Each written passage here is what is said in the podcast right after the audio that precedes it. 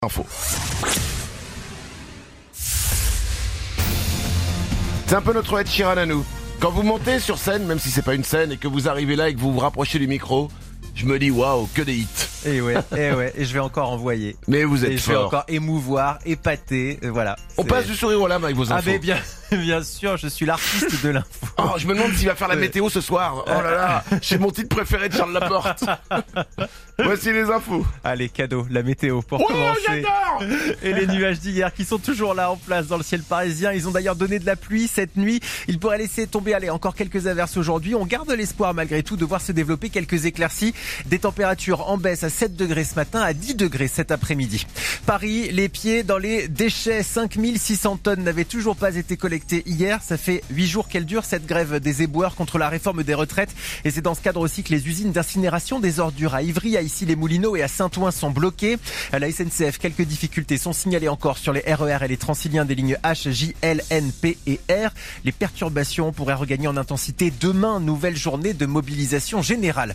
On reste dans les transports, mais là dans ceux qui roulaient si mal à la rentrée. Le personnel manquait, le service était très dégradé. En compensation, Île-de-France Mobilité ouvre aujourd'hui sur son site une plateforme qui permet aux abonnés Navigo de se faire rembourser une partie de leur passe. Il faut se manifester d'ici le 14 avril.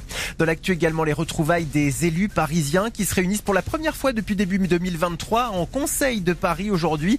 Au menu des débats, l'organisation du vote sur les trottinettes en libre service le 2 avril prochain, des mesures pour l'emploi et aussi des aides à débloquer pour la Turquie victime d'un séisme le mois dernier. Le programme foot des huitièmes de finale de la Ligue des Champions, il y a encore quelques billets à décrocher pour l'écart. Le FC Porto joue le sien contre l'Inter Milan ce soir et Manchester City affronte Leipzig. Tout ça à suivre à 21h. Pour le PSG, la plus de Ligue des Champions, c'est sur le championnat uniquement que repose maintenant le succès de la saison des Parisiens.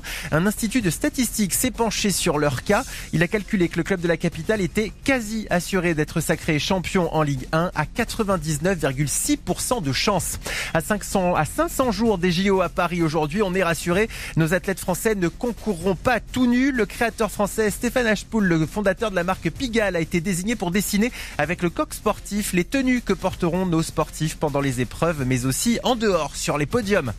Pierre Demar voit de plus en plus grand le 12 mai prochain. Le chanteur belge se produira à l'Olympia un an plus tard au Zénith de Paris. Une date est calée le 28 mars 2024 et la billetterie pour ce concert ouvre ce midi.